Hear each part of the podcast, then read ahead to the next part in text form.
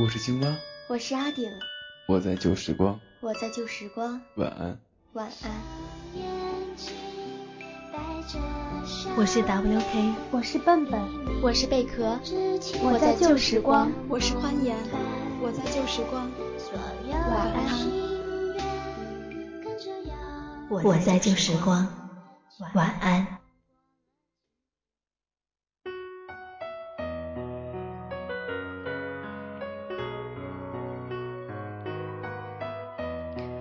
各位亲爱的听众朋友们，大家好，这里是旧时光，我是笨笨。最近我在看刘同的《谁的青春不迷茫》，才看了不多，但是有句话却让我印象特别深刻。刘同说：“你成长中所遇到的问题，都是为你量身定做的，解决了，你就成为了你这类人当中的幸存者。”不解决，你永远也不会知道自己可能成为谁。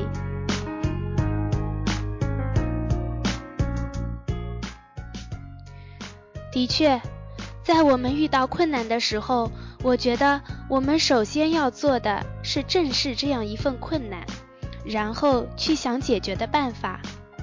如果说遇到困难没有想过，就觉得这是个不可能完成的任务，那你就不可能再会去完成它。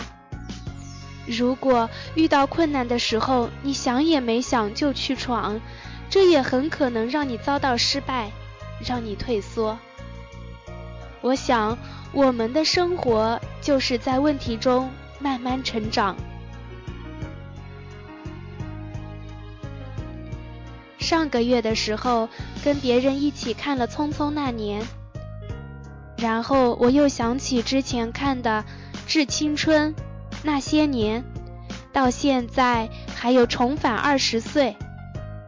忽然发现，我们已经步入了二十岁之后，马上要奔三了。